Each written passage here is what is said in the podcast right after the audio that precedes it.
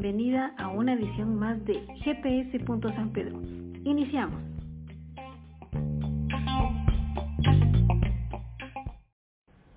¿Qué tal? ¿Cómo están? Bienvenidos a una edición más de GPS. San Pedro y nos encontramos ya en nuestro programa número 145. Así es, que sean todos bienvenidos, gracias por el tiempo que le han dedicado a este programa. Recordemos de que no es que nos lo dediquen a nosotros, sino que le estamos dedicando este tiempo a Dios para aprender y lo que Él tiene para nosotros. Así que sin más que decir, iniciamos. Señor, te damos gracias por este tiempo. Ayúdanos a poner nuestro corazón dispuesto, que sea esa tierra fértil que pueda recibir esta palabra y que pueda producir fruto al ciento por uno. Desde ya prepara nuestro corazón para poder recibir, que podamos entenderlo. Ayúdanos a ponerlo, Señor, como algo importante en nuestra vida y que seas tú el que hable, Señor, que no seamos nosotros, sino que seas tú el que traiga ese convencimiento a nuestra vida. Oramos por los que están conectados y por los que están por conectarse. Gracias, Señor, en el nombre de Jesús. Amén. Amén. Muy bien, así que continuamos con nuestra serie de Efesios. Así de rápido vamos en el episodio número 9. Esta serie sí se ha, ha sido más larga que las anteriores pero ha sido de gran bendición. Y hoy vamos a leer y vamos a empezar a leer y a repasar lo que es Efesios en el capítulo número 5. Y si tuviera un nombre este episodio de lo que hablaríamos el día de hoy, le pondríamos soy agente de luz. ¿Por qué agente de luz? O sea, esa persona que ilumina a donde quiera que va y donde quiera que esté. Siempre va a resaltar, pero no por lo que él hace, sino porque refleja el amor de Dios. Así que Vamos a iniciar leyendo Efesios 5, como les había dicho, pero vamos a leer en este momento del 1 al 2. Vamos a, voy a leer en la versión de la Biblia de las Américas que dice de la siguiente forma. Sed pues imitadores de Dios como hijos amados y andad en amor, así como también Cristo os amó y se dio a sí mismo por nosotros ofrenda y sacrificio a Dios como, como fragante aroma. Entonces, aquí quiero resaltar algo que no, tal vez nunca nos hemos detenido a pensar sobre esta parte, porque en la última parte dice ofrenda y sacrificio a Dios como fragante aroma. Y si vemos en la segunda parte de este, en el capítulo, en el versículo 2 dice, y andad en amor, así como también Cristo os amó y se dio a sí mismo por nosotros. Cuando dice que se dio a sí mismo por nosotros, está recordando lo que Jesús hizo. Ahora, ¿qué fue lo que hizo? Él vino, si recuerdan muy bien, Él vino y murió por nosotros, o sea, murió por ti y murió por mí, por nuestros pecados. Él siendo una persona eh, intachable, sin pecado alguno, Él vino a morir por nosotros, para que nosotros fuéramos perdonados. Entonces, por eso dice que él, es un, él vino y se sacrificó a sí mismo para que nosotros pudiéramos ser perdonados y podamos estar delante de Dios. Y por eso dice, ofrenda y sacrificio a Dios como fragante aroma. Ahora, ¿a qué se refiere en esta parte de fragante aroma? En el Antiguo Testamento, no sé si lo hemos detallado, pero vamos a, dar una pequeña noción. En el Antiguo Testamento, recordemos que Dios le dio los, lineamientos o las normas o el reglamento o como le conocen, la ley a Moisés de lo que se debía y no se debía hacer, de lo que hay que hacer y no hay que hacer.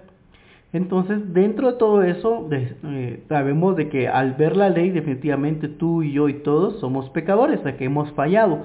Y el precio del, para poder estar bien delante de Dios hay que hacer un sacrificio que en este caso era hacer el sacrificio de un cordero o de, algún, otro animal, derramar la sangre y la sangre se derramaba sobre el altar o sobre las brasas, si lo quieren ver así. Y, y cuando eso se consumía salía un, un, humo, un vapor o un aroma. Y ese es el aroma fragante. O sea, la idea de, que, de sacrificar un, un cordero o un animal eh, para expiación de nuestros pecados es la fragancia, o sea, ese aroma que desprende de, de, llevar todo eso al fuego, ese es el aroma que agrada a Dios, de ese sacrificio que, que, que hacemos para que Dios nos perdone y ese, ese sacrificio, ese aroma fragante es lo que a Él le agrada. Entonces, si regresando a este contexto y ya teniendo noción, en Efesios 5, del 1 al 2, dice lo siguiente, sed pues imitadores de Dios como hijos amados y andad en amor, así como también Cristo os amó y se dio a sí mismo por nosotros ofrenda y sacrificio a Dios como fragante aroma. Lo que nos está diciendo acá de que tanto tú y yo debemos ser imitadores de Cristo, imitadores de Jesús, pero no solo imitadores de, algunas cosas, sino que de todo, en amor. Y ese amor nos conlleva a que seamos, eh, que nos sacrifiquemos por las demás personas, que hagamos lo necesario por las demás personas. No solo por nosotros, no solo por otras personas, no solo, bueno, no solo por nosotros, sino que por las demás personas. Y eso es lo que tenemos que hacer, ese sacrificio hacia las demás personas. Entonces, y, no, y eso nos reta de que tenemos que hacer eso. Y em, por amor lo tenemos que hacer.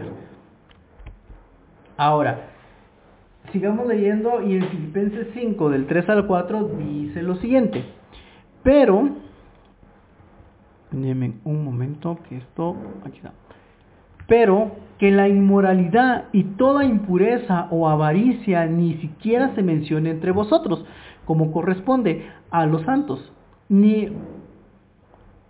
ni, ni obscenidades, ni necedades, ni groserías, que no son apropiados, sino más bien acciones de gracia. Y aquí quiero, quiero volver a leer esta parte, porque si nos leemos la parte anterior nos dice de que seamos sacrificios vivos, que, que nos entreguemos por amor, así como Jesús lo hizo. Y, y ahora nos está diciendo en la siguiente parte que nosotros, que dice, pero que la inmoralidad y toda impureza o avaricia ni siquiera se menciona entre vosotros, como corresponde a los santos, ni obscenidades, ni necesidades ni groserías que no son apropiadas, sino más bien acciones de gracias. Entonces, nos está diciendo que debemos demostrarnos como Jesús es, pero al mismo tiempo nos está diciendo que no nos comportemos como posiblemente veníamos comportando. Nos está diciendo que, que ninguna inmoralidad sexual, que ninguna impureza, que ninguna avaricia, ni ninguna, ni siquiera obscenidades, ni necedades, ni groserías, todas esas nos está diciendo que no son apropiadas y que no deberíamos mencionarla y que no debería ser parte de lo que nosotros hablamos y decimos día a día. Entonces, y quiero entrar un poco en detalle de cada una de las palabras que menciona acá. Y lo primero que empieza está la inmoralidad, que se puede decir que es la inmoralidad sexual o la fornicación, a eso se refiere, que, que, ¿y qué es esta inmoralidad sexual o, o esta fornicación? Que es todo acto sexual fuera del matrimonio. Todo eso es contra de Dios, o sea, toda la inmoralidad, todo lo que tenga que ver, que no sea, todo lo relacionado sexualmente, pero que no sea con tu esposa o con tu esposo, eso es inmoralidad. Entonces, eso no está permitido.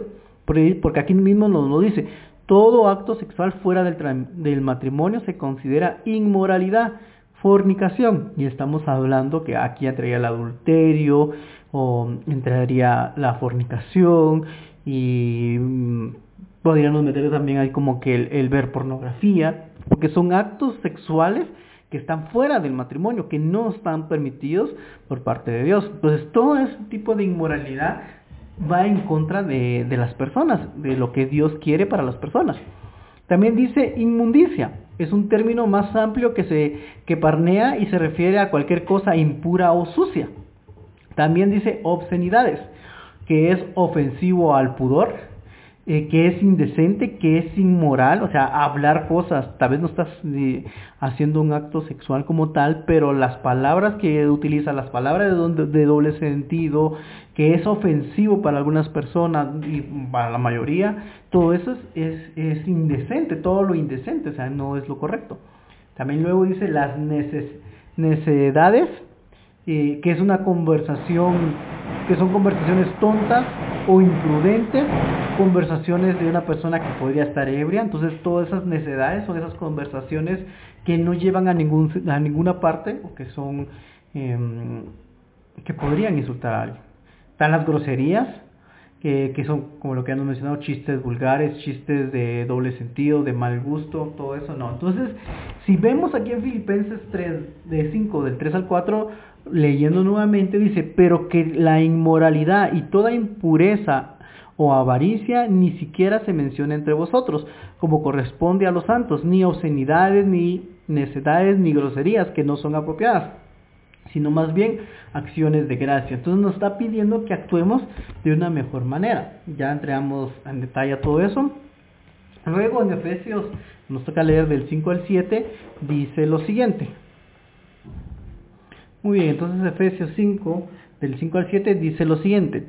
Porque con certeza sabéis esto, que ningún inmoral, impuro o avaro que es idólatra tiene herencia en el reino de Cristo y de Dios que nadie os engañe con palabras vanas, pues por causa de estas cosas la ira de Dios viene sobre los hijos de desobediencia. Por tanto, no seas partícipe con ellos. No quiero volver a leer porque no me había detenido antes, antes de, preparar esto, no, no, yo no me había detenido a la primera parte que está en el 5, porque dice, porque con certeza sabéis esto, que ningún inmoral, impuro o avaro que es idólatra, tiene herencia en el reino de Cristo y de Dios. Que nadie os engañe con palabras vanas, pues por causa de estas cosas la ira de Dios viene sobre los hijos de desobediencia. Por tanto, no seas partícipe con ellos. Y a mí me surgía una duda y, es la siguiente. No sé si tal vez les ha surgido a ustedes. Pero yo decía, pero si Jesús ya vino y murió por mí y perdonó todos mis pecados, ¿Por qué me dice acá que las que practican estas cosas no tienen parte o herencia con Cristo? Y, es como que se como que se contradice, pensaba yo. ¿Por qué se contra, porque dice si Dios murió por mí y por todos mis pecados, ¿por qué me está diciendo acá que no voy a poder entrar al reino de los cielos? Ahora, aquí está lo importante. Jesús, por supuesto, Él viene y te perdona todos tus pecados, toda inmoralidad, todo lo que tú has hecho, todo eso viene y te perdona y te hace limpio delante de Dios para que puedas entrar. Pero eso es en un tiempo determinado. O sea, viene Jesús, pongámoslo de esta forma, hoy, domingo. Yo de aquí hacia atrás hice muchas cosas que no estuvieron, que es inmoralidad sexual, inmoralidad impuro y muchas cosas. De aquí hacia atrás. Hoy Jesús viene y lo acepto en mi corazón y me perdona y me limpia. Entonces yo ya tengo el derecho de poder estar y estar en el reino de Dios. Pero ¿qué pasa si mañana vuelvo a hacer lo mismo? Entonces es ahí donde ya no soy digno, porque a pesar de que Jesús vino, me perdonó, me limpió, pero yo volví a hacer lo mismo, entonces efectivamente ya aplica esta parte donde dice, porque con certeza sabéis esto, que ningún inmoral, impuro o avaro que es idólatra tiene herencia en el reino de Cristo y de Dios, que nadie os engañe con palabras vanas, pues por causa de estas cosas la ira de Dios viene sobre los hijos de desobediencia, por tanto no seáis partícipes con ellos. Entonces hay un antes y un después, nosotros tenemos que tener en cuenta esta parte de que Jesús sí me perdonó de todo eso y todas las cosas malas que hice. Pero si luego de que Él me perdone, yo lo acepté, vuelvo yo a, recaer o a hacer lo mismo, entonces ahí es donde yo no tengo parte en el reino de Dios. Porque ya sabiendo, ya perdonado, lo volví a hacer. Y aquí hay una parte de lo que es el reino de Dios. Eh, es un poco largo y extenso que, que tal vez le voy a pedir a Sandra que tal vez me pueda ayudar a leer eh, la siguiente parte. Y aquí solo es como referencia, no, no vamos a entrar al detalle porque es algo extenso, pero, pero no sé si en algún momento se han preguntado qué es el reino de Dios, qué es el reino de Dios antes, ahora y en el futuro, qué dice la Biblia al respecto. Entonces le voy a pedir aquí ayuda a Sandra que me pueda ir leyendo, tal vez por partes, tal vez que me pueda ayudar a leer la, la primera parte. Dice, el reino de Dios es uno de los temas centrales en la enseñanza de Jesús. Es un concepto que se refiere al reino o gobierno de Dios sobre la creación y a la vez a la presencia y manifestación de ese gobierno en la vida de los creyentes y en la historia humana. El reino de Dios tiene su origen en Dios mismo y se manifiesta en su obra creadora, su providencia y su redención. Ok, entonces recordemos que, como decía, como Sandra leyó, Jesús siempre hablaba del reino de Dios y que el reino de Dios se va a acercar, pero realmente ¿qué es el reino de Dios? Entonces, y aquí lo que aquí está claro es, es el gobierno que Dios tiene sobre su creación. ¿Y cuál es la creación? Todo, incluyéndonos a nosotros. Entonces, ese es el reino de Dios. ¿Me puedes ayudar a, seguir leyendo? En el Antiguo Testamento, el reino de Dios es mencionado, mencionado en varios pasajes, como en Salmo 103, 19. El Señor ha establecido su trono en los cielos y su reino domina eh, y su reino domina sobre todo. Este versículo muestra que el reino de Dios es un reinado que se establece desde el cielo que desde el cielo y que abarca todo el universo. Y entonces si nosotros nos preguntamos, pero ¿dónde dice eso del reino de Dios? Y aquí está la clave, en el Salmo 103, como dijo Sandra, y que abarca todo, y todo es todo, o sea, viene desde Dios y abarca, como bien lo dice acá, todo el universo, o sea, y el universo es todo, o sea, todo está en, la, en lo que es parte del, del reino de Dios. Y vez aquí solo quiero hacer una, un paréntesis de algo que una vez alguien me preguntó y decía, miren, a veces hablan del tercer cielo, pero ¿qué es ese tercer cielo? Y, una vez me lo explicaron de esta forma o lo veían de esta forma. En ese momento, eh, en la antigüedad, estaban las personas y miraban al cielo, que es el cielo que tú sales ahora y mires hacia arriba, mires la, mira las nubes, mira celeste, ese es el primer cielo, si lo quieres ver así. El segundo cielo bueno, es lo que está fuera del planeta, que en este caso es el espacio, las estrellas y todo eso, es el segundo cielo, y luego hace una referencia al tercer cielo, que es el que tal vez no alcanzamos a ver, no podemos ver dónde está, pero es en lo que se refiere a dónde está Dios, que dónde es, pues no lo sabemos, solo sabemos que está, que no es algo que podamos ver nosotros, entonces a eso se refiere a un tercer cielo, entonces ahí es donde está el reino de Dios que podríamos eh, ver. Denme un momento. Listo, solo estamos admitiendo más personas que se están conectando.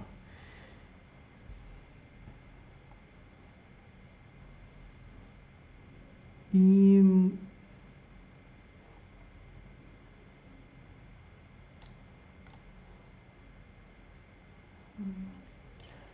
Sí, listo. Ahí estamos ya. En el presente, el reino de Dios se manifiesta en la iglesia y en la vida de los creyentes que buscan y obedecen la voluntad de Dios. La iglesia es el lugar donde el reino de Dios se hace presente de manera visible y los creyentes son llamados a ser testigos y portadores de ese reino en el mundo. Yo quiero pedirte, Sandra, que me ayudes nuevamente a leer esto porque esto es algo que es importante porque Jesús siempre mencionaba el reino de Dios y vamos a traer el reino de Dios a este mundo y él mencionaba mucho el reino de Dios y que va a ser, se va a manifestar. Y creo que aquí es la clave dónde está ese reino. En el presente, el reino de Dios se manifiesta en la iglesia y en la vida de los creyentes que buscan y obedecen la voluntad de Dios. La iglesia es el lugar donde el reino de Dios se hace presente de manera visible y los creyentes son llamados a ser testigos y portadores del reino en el mundo. Ahora, no, a veces podríamos pensar, pero eso a veces no es cierto, podríamos decir. Y efectivamente sabemos que la iglesia no es perfecta, ninguna iglesia es perfecta, pero esa es la idea que, que se pretende de que nosotros podamos mostrar el amor de Dios y mostrar la voluntad de Dios. ¿Y dónde se puede ver de una mejor manera? En la iglesia. Claro que las personas que estamos ahí no somos perfectos, que los pastores también no son perfectos, pero estamos en ese proceso de mostrarlo. Esa es la idea, de poder traer el reino de Dios a la tierra. Y se hace a través de la iglesia, donde nosotros como personas vamos a aprender, donde nos van a decir qué debemos y qué no debemos de hacer, claro, en base a la, a lo que dice la Biblia, no a lo porque el pastor lo dijo, sino que porque es la voluntad de Dios. Y la iglesia lo que nos hace o nos ayuda es a poder interpretar, nos da, nos anima a poder leer y tener una mejor relación con Dios. Dice, en el futuro el reino de Dios alcanzará su plenitud cuando Cristo vuelva y, y establezca su gobierno perfecto en la tierra. En Mateo 25, 34 Jesús habla sobre el juicio final y la recompensa para los justos. Entonces el rey dirá a los de su, a los de su derecha, venid, benditos de mi Padre, heredad el reino preparado para vosotros desde la fundación del mundo. Y aquí me gusta, esta, me, impacta porque dice que este reino de Dios, este reino que, que se va a llegar a manifestar y que nosotros vamos a poder ver a plenitud, el reino de Dios va a ser cuando Jesús venga. Cuando Jesús regrese y se va a manifestar, pues definitivamente se va a llevar o va a llevar a los que creyeron en él, va a hacer un juicio y después de todo lo que tenga que pasar, que no vamos a entrar este ahí, ahí podemos ir a Apocalipsis después a leerlo, pero después de todo eso dice que ahí va a gobernar eh, eh, Jesús y Dios. En ese reino de Dios, en ese gobierno que es perfecto, ese gobierno que es ideal, por eso hay una parte donde donde no habrá más lágrima, no habrá más dolor, no habrá más llanto, no habrá más sufrimiento, más tristeza. Ese es el reino de Dios que nos espera, que en un futuro va a suceder que es la manifestación de lo que Dios quiere. Y eso es lo que tú y yo tenemos que anhelar. Eso es lo que queremos. Que desde ya podemos ver pinceladas, pues desde ya podemos ver ciertas manifestaciones a través de la iglesia, pero pues va a ser a su plenitud en un futuro, porque Dios es bueno y te permite, si tú estás entregado a Él, pues definitivamente vas a poder ver y disfrutar esos beneficios del reino de Dios desde ya en la tierra pero se va a hacer completamente, se va a manifestar completamente cuando Jesús venga y luego que pase todo el juicio y todo lo que tenga que pasar. Entonces, y eso es lo que tenemos que anhelar. Y ahora, ¿por qué estamos hablando de esto?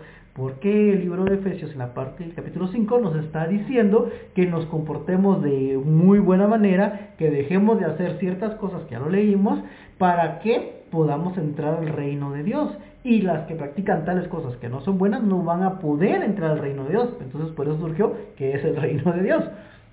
Ahora, continuamos, usted me ayuda a leer la parte que, eh, la última parte. En Efesios 5.5 el apóstol Pablo habla sobre el reino de Dios y la participación de los creyentes en él, porque con certeza sabéis esto, que ningún inmortal, impuro o avaro, que es idólatra tiene herencia en el reino de Cristo y de Dios. En este pasaje, Pablo afianza la santidad y la justicia como requisito para obtener herencia en el reino de Dios.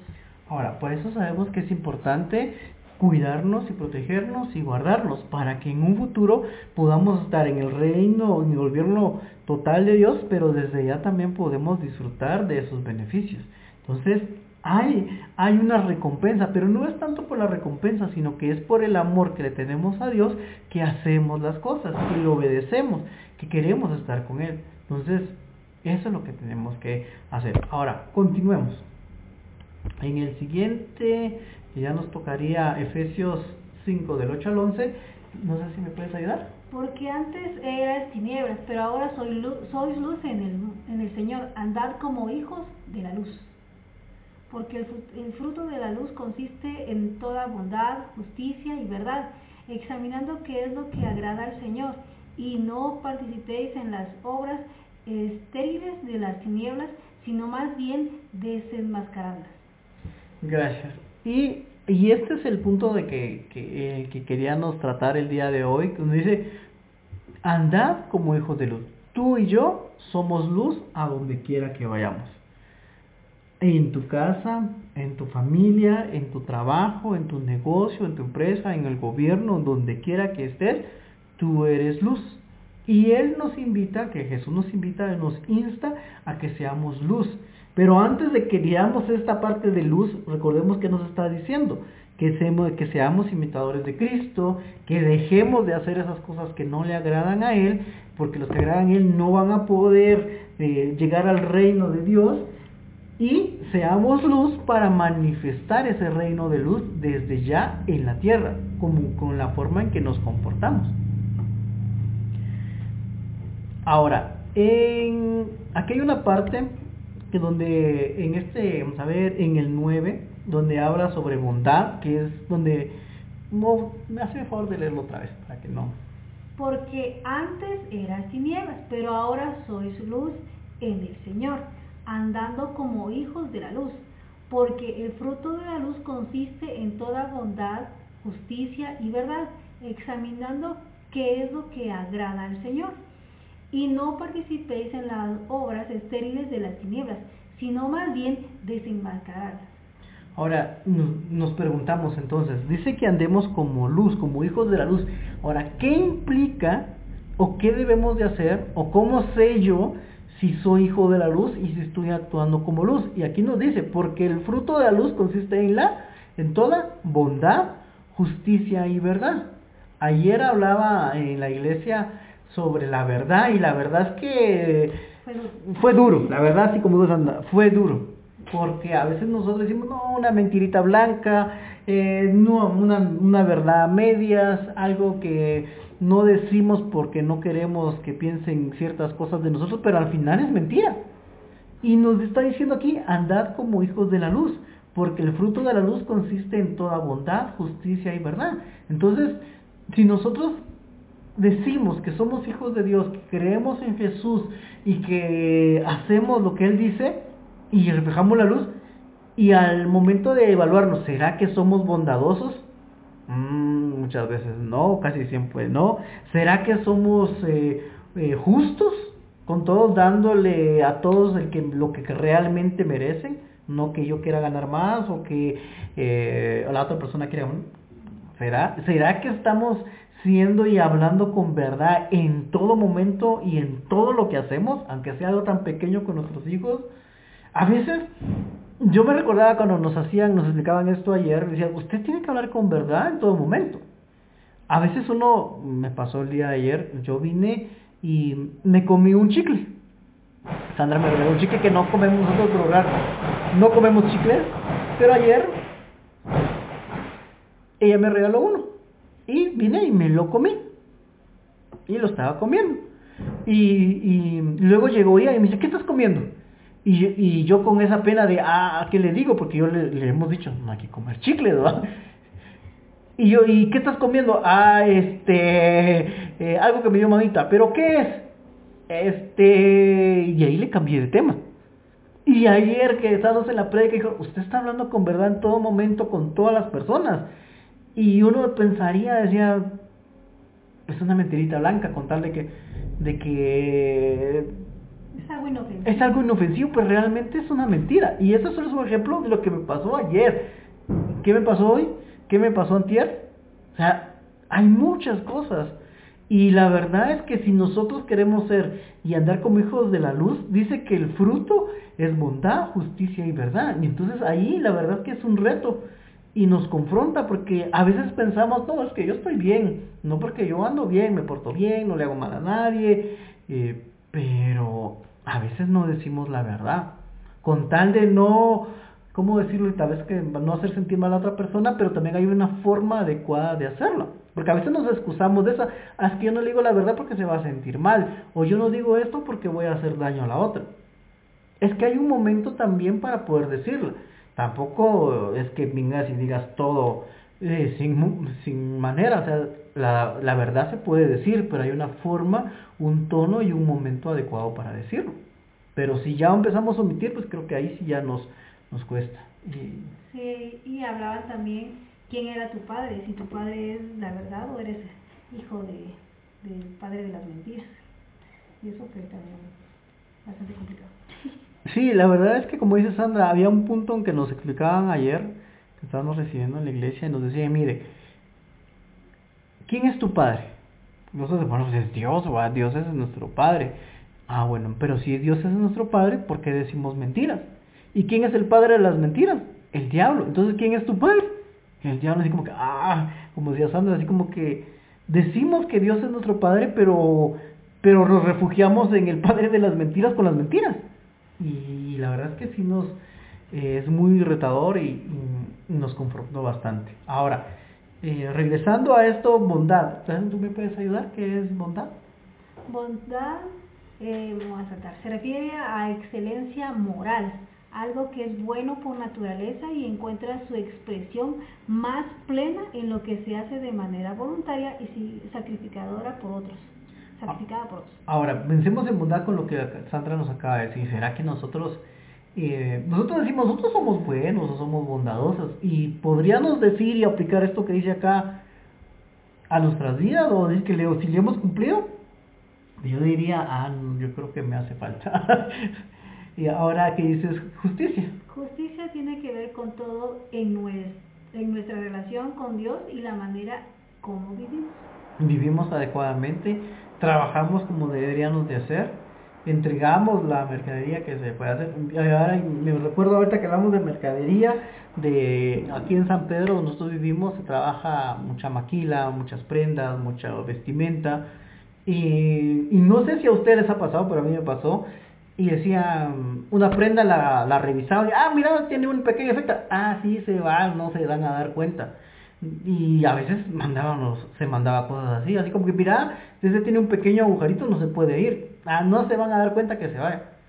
Muchas veces yo actué de esa forma y después decía, no, si está mala o está fallada, pues se dice que está fallada y punto, pero no vamos a tratar de ocultar algo. Y eso es justicia, porque dice, tiene que ver con toda nuestra relación con Dios y la manera en que vivimos y estamos viviendo correctamente. Y, y en el trabajo, no, así se va, no se van a dar cuenta. Ah, o, así se va, o son 100 y solo mando 99, no lo sé, les digo porque son cosas que han pasado, que yo he vivido, que yo he visto y relacionado al ambiente donde estamos nosotros, que es en San Pedro, un lugar donde se maquila mucho. Claro que después de eso, pues definitivamente también hemos tratado de corregir, yo traté de corregir, y, y, por más mínima cosa que haya, no, eso no se puede ir así, no, eso hay que arreglarlo, o eso hay que apartarlo, pero cuesta, cuesta porque, porque implicaba de sacar una prenda menos, es cierta cantidad menos que nos pagaran, etcétera, etcétera. Entonces cuando nos pegan la bolsa es ahí donde,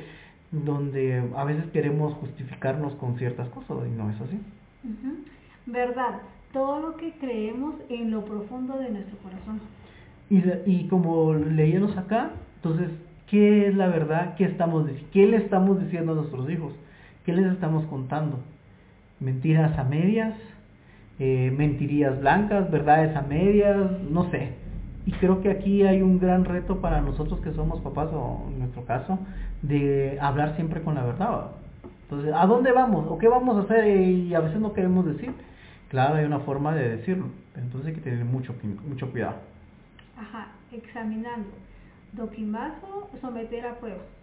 Y lo que nos está diciendo es que, bueno, entonces con todo lo que hemos visto, sometamos a prueba lo que, cómo estamos viviendo. ¿Será que estamos viviendo en bondad? ¿Será que estamos viviendo en justicia, en verdad? Porque si leemos el versículo anterior, nos, nos, nos era muy claro, y lo quiero volver a leer porque dice, andad como hijos de la luz, dice, porque el fruto de la luz consiste en toda bondad, justicia y verdad.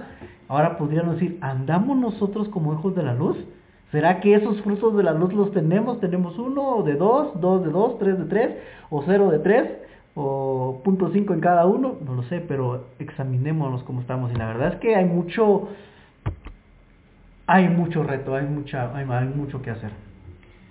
Efesios, seguimos con Efesios del 12 al 14, dice, porque es vergonzoso aún hablar de las cosas que ellos hacen en secreto, pero todas las cosas se hacen visibles cuando son expuestas por la luz, pues todo lo que se hace visible es la luz. Es luz. Por esta razón dice, despierta tú que duermes y levántate de entre los muertos y te alumbrará Cristo. Efesios 5 del 12 al 14. Y, como dice acá, nada está oculto. Recordemos que, que Dios es luz y para Él no hay nada oculto. Él, aunque nos escondamos y vayamos a donde quiera, como Él es luz, para Él no hay nada secreto. Y Él conoce todos los que hemos hecho, todas las cosas, aunque queremos ocultarlo a nuestra esposa, a nuestro esposo, a nuestra familia, a nuestros vecinos, a nuestra competencia. Para Dios no hay nada oculto. Y él, como Él es luz, Él puede verlo todo. Y nos pide que seamos de esa forma. Que reaccionemos y que no tratemos de ocultar las cosas porque somos luz. Y, Él es luz y tenemos que actuar correctamente. Es como alguien cuando va en la oscuridad y va con una linterna viendo qué hay en el camino. Yo creo que Dios entra en nuestro corazón alumbrando con esa linterna y viendo qué es lo que no está bien. Entonces para Él no hay nada oculto. Él puede ver todo, escuchar todo y aunque esa mentira haya sido desde hace muchos años, Él, él se recuerda o a veces esas, esas mentiras nos llegan a alcanzar. Entonces tenemos que tener cuidado con lo que decimos y con lo que hacemos y pedirle perdón a Dios por las cosas que hemos dicho. Porque al final no solo engañamos a nosotros, sino que dañamos a las demás personas. Sí, y algo que me ponía ahorita Dios decía, y lo peor de todo es que a veces nosotros mismos nos creemos las mentiras que nosotros mismos decimos. ¿A qué punto llegamos en que nosotros sabemos que es mentira, la decimos y hasta cierto punto, como la decimos tanto, la llegamos a creer que fue que es cierto, cuando realmente no es así. ¿En qué punto estamos? Así como que ese es, es la, como decía Sandra, ¿quién es el tu, tu papá entonces? Para las mentiras, porque empezaste esa mentira, mentira, mentir, y después te creíste la mentira, y para después esa mentira para ti es verdad, y entonces ya te hiciste hijo del, hijo de las mentiras, entonces hay que tener mucho cuidado. Yo sé que cuesta pero tenemos que tener mucho cuidado. Bueno, eso es lo que teníamos para el día de hoy. Fue Efesios 5, desde el 1 hasta el capítulo 14. Pero hoy que queremos cerrar esta parte con estas preguntas de reflexión, es para que meditemos por un momento, para que nos autoevaluemos por un momento y analicemos. Y luego pues vamos a dar un tiempo si alguien quiere comentar algo sobre alguna de estas preguntas de reflexión o sobre algún otro tema de, relacionado al día de hoy o si nos quiere comentar algo adicional. Sandra, te me ayudas con la primera y yo voy con la segunda después, pero hagamos una pausa para que pensemos sobre ah. lo que dice. Cuando ves para atrás en tu vida, desde el momento que te convertiste en un creyente de Cristo, ¿qué cambios positivos has visto en tu vida? ¿Qué hábitos de las tinieblas has dejado? yo cuando eh, pienso en eso, ah, sí, dejé esto y lo otro, y, a veces hay muchos, muchos mm, pecados o acciones que uno ha dejado, pero son acciones que son muy visibles, como lo que decía, el que toma, deja de tomar, El que deja, el que hablaba mm, ciertas cosas, a veces ya deja de hacer ciertas cosas. El que miraba ciertas cosas que no está bien, ahora ya no las ve. Pero ¿qué hay de esas actitudes que tal vez nadie más miraba y que nadie más se daba cuenta? Es ahí donde, ah, ¿será que las hemos dejado? Entonces, solo es para que las meditemos. Y bueno, yo leo la ahorita la segunda y dice, en una escala del 1 a 10, ¿cuánto te acercas a la descripción de ser hijo de luz? Así como que de 1 a 10, ¿qué tan cerca, cerca estoy? 10 es la luz y 0 es la oscuridad. Cero es nada y, entonces de 1 a 10 en esa escala, ¿cómo estamos? ¿Será que nos podemos decir hijos de la luz? Y la verdad es que, ah, sí. Se ha descargado. Se ha, se ha, se ha terminado la batería. sí, hay mucho, hay mucho. Entonces, de eso no la contestan, no, tal vez alguien quiere levantar y decir, yo quiero decir el número, pues no, no la diga, es entre tú y Dios, así que solo para que lo pienses y lo medites. ¿Qué valores o virtudes de este pasaje te motiva más a seguir desarrollando? ¿Y por qué? A mí tal vez el versículo donde dice que para Dios no hay nada oculto y todo es así como que todo es visible porque Él es luz. un libro abierto delante de Él. Sí, entonces eso me, me motiva a decir, no, pues, ¿para qué quiero ocultar esto? ¿O para qué lo quiero ocultar de mi esposa o de mi familia si, si al final Dios lo sabe todo? Que tal vez aquel dicho, si lo sabe Dios que lo sepa el mundo. si lo sabe Facebook, si lo sabe Facebook, lo sepa el mundo. Entonces hay que pensar. ¿Me ayuda? Ah, no, me toca a mí, ¿va? La última dice... Si tuvieras que hacer una frase sobre este pasaje como tu eslogan para esta semana que viene, ¿cuál sería esa frase? Ah. Pensemos, pensemos. Muy bien, entonces dejémoslo hasta ahí el día de hoy. Este, no sé si Betty, muy buenas noches, gracias que te has podido conectar. ¿Cómo estás? No sé si tienes algún comentario de lo que hemos podido hablar el día de hoy.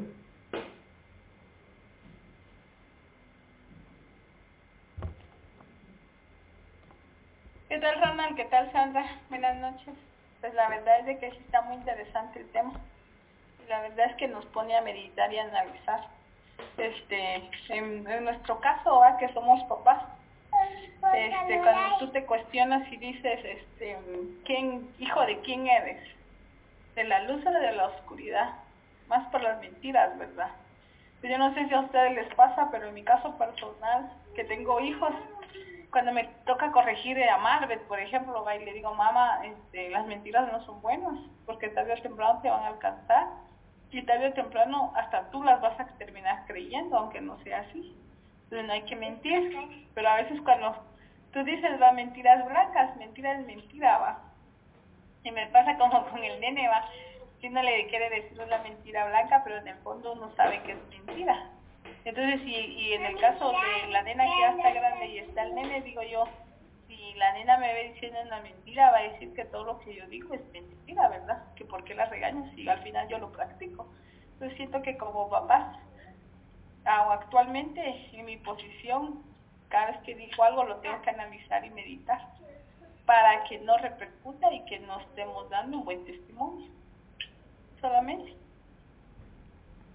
Gracias, Betty. Así que yo creo que uno, la verdad es que creo que madura uno bastante o uno entiende muchas cosas hasta que uno es papá.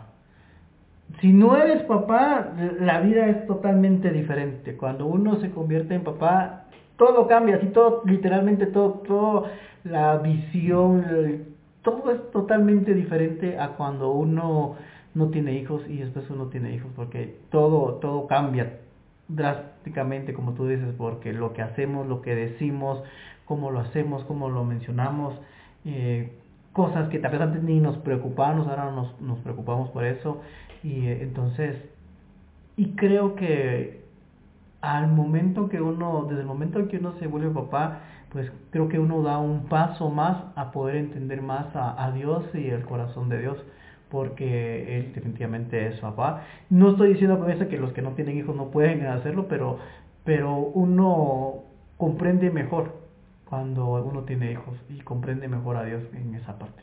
Y empiezas a decir, ah, mi mamá tenía razón, o mi papá tenía razón, o cómo le hicieron. Entonces, eh, estás como que a medias de, no es que ya hemos alcanzado la, la plenitud como decían, pero sí uno empieza a entender ciertas cosas, a tener cuidado con las cosas que hice, a tener cuidado con las cosas que hacemos, porque todo esto ellos lo, lo reciben y algún día ellos van a entender por qué hacemos nosotros también lo que hacemos, como nosotros ahora comprendemos a nuestros papás. Así es, así que vamos a orar para, para finalizar. Así que, Señor Jesús, te damos las gracias por este día, gracias por la oportunidad que tú nos das de de poder escuchar tu palabra, de poder leer la Biblia, Señor, y, que sé que tú has dejado establecido ahí tu palabra, muchas enseñanzas, mucha guía, y gracias por darnos el tiempo, Señor, y la paciencia de poder estudiar en estos días el libro de Efesios, Señor. Sé que hay mucho, mucho material ahí, mucha información, ayúdanos a que lo podamos entender, comprender, pero sobre todo a que lo podamos aplicar y lo podamos reflejar en nuestro diario vivir porque nosotros que somos papás, pues nuestros hijos nos ven, Señor, y queremos de que ellos tengan un buen ejemplo, Señor. Gracias por eso. Te pedimos por las personas que estamos aquí, te pedimos por la familia de Betty, Señor, por su esposo, por sus hijos, Señor, por las personas que se toman el tiempo también para poder escuchar este mensaje. Te pedimos por ellos que pongas paz, que los ayudes en todo momento, Señor. Te damos gracias, te damos gracias por este mes de septiembre que ya está casi finalizando. Y Señor, te pedimos que, que sigas ayudándonos en todo, Señor, y que nos recuerdes tu Espíritu Santo cuando algo no está bien para que podamos corregirlo en ese momento, Señor. Te damos gracias en el nombre de Jesús. Amén.